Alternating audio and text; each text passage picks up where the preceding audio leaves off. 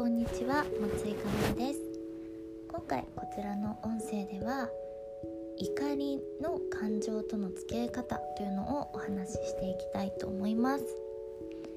えー、最近ではニュースでアンガーマネジメントなんていう言葉が出てきたり怒りの感情をどう扱っていくかということは、えー、特に社会の中でも注目されている分野なのかなと思います。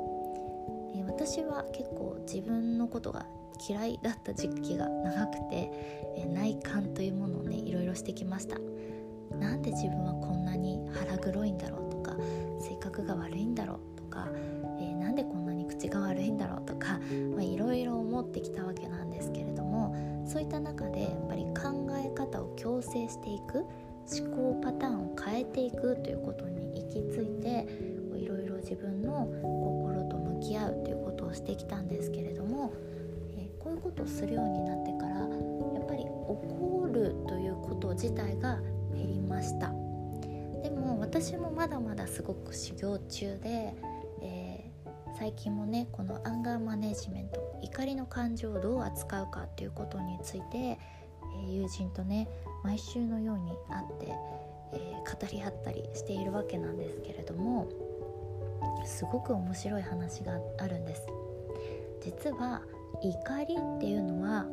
誰かに何かされたから出てくるわけではないっていうことなんですね。面白くないですか？ね誰かに何かをされたからムカついたりイラッとしたりするわけじゃないですか。例えば私は、えー、顔面にコンプレックスがあったんですけども過去にね。そういう時にブスとか言われたらぐさっとくるわけですよ。何クソと思うわけです。なんだってこっちだって気にしているけどお面のように顔は取り外して交換ができないと。私はアンパンマンじゃないんだ。仕方ないんだこの顔に生まれてきちゃったんだからと。ねなんかそんなことを言ってなんだお前だってそんなにイケメンじゃないじゃないか。みたいなことを、まあ、中学生の時なんかはねやいのやいのやっていたわけなんですけどだんだんとねやっぱりその年を重ねるごとに怒るっていうことも減ってくるわけなんですが怒りを正しく処理できているかということがとても大切なんですね。私は怒りの感情というのは爆弾に似ているなと思っています。で多くの人はどんな爆弾だと思うかというと怒りというのは地雷のようなものだと思うわけなんです。ついうっかり他人の地雷怒りを踏んでしまって、え、自分もすごいこう攻撃されて傷ついた経験があるとかねそんなこと気にしていると思わなくてつい言ってしまった一言が相手にとって致命的な一言で関係が悪化してしまったとかそういう経験って誰しもあるんじゃないでしょうか。でそういった時に怒りっていうものはまるで地雷の目に見えない何か金銭がそこに張り詰められているようなそんな印象を持つ方も多いのではないかと思います。私自身怒りというものをこうして取り扱うまでは、え、そういうものだと思っていました。ところが怒りというのは実は時限爆弾のようなものである。ということなんです。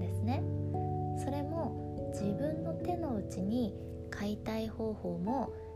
起爆スイッチも持ち合わせているといったまあ、稀な状況の次元爆弾なわけです。どうして次元爆弾かというとえ積み重ねていけばいくほどある日突然ドカーンとくるタイミングがあるわけです。はい。そして、えじゃあね自分の手元に押しボタンがあるとか、えー、自分で解体ができるとかどういうことかっていうとですね実は誰かから攻撃された時にパッと怒っているように感じるんですけれども怒りっていうのは二次感情っていうふうに言われていて、えー、怒りの前には一次感情があると言われているんですね。そう怒りは2つ目の感情だって言うんですよ。でその前には必ず一次感情と言って相手から例えば何かされたとかこんな扱いを受けたっていう時にすぐ怒るのではなくて悲しい寂しい悔しいといった一時感情というものが存在しているそうなんです。ね、この一時感情ときちんと自分が向き合えなかった時一時感情に気がつけなかった時そういった時に一時感情対応しなかったことで怒りのスイッチが入るというふうに言われております。なので、えー、実は解体マニュアルは自分が持っているんですね、まあ、よくね昔は雷親父なんていう言葉があったりして私の時代にはあんまりお会いしたことはないんですけれども、まあ、とにかく感触持ちですぐ怒るおじいさんが近所に住んでるなんていう時代もあったわけですよね。まあ、あのドラえもんくらいでしか私は雷親父という言葉も聞いたことがないんですけれども、えー、そういったまあ時代もあったりしましたが、え何かを自分が相手にしてしまったから怒るのではなくて実は自分の中に怒りのスイッチというものがあってそのスイッチというのは最初に一時感情というものがある。つまり一時感情に自分が気づけたかどうかでその後怒りになるかならないかということが変わってくるそうなんですね。このメカニズムを知ると怒りって突発的に起きているのではないっていうことが理屈でもまずわかるので自分が最近起こった怒りを感じたシーンっていうのを振り返ってみると自分を軽視された。本当はもっと大切に扱ってほしいのにないがしろにされた。そのことに対して悔しいだったり悲しいだったり寂しいだったりとか、えー、そういった感情があったりする時。あとはなんかこんな境遇にさらされて辛いとかね。あとこんな言葉をいつも投げかけられて胸が痛いとか何かしらのその一時感情っていうものがあった。それを、えー、我慢し続けるとかなかったことにしてごまかすとか、えー、そういうことをしてしまうとある日突然その次元爆弾のタイムが来て爆発するようにコップがいっ時にバンと爆発するわけなんですね。なので実は怒りっていうのは、えー、溜め込んでいる一時感情によって起きている。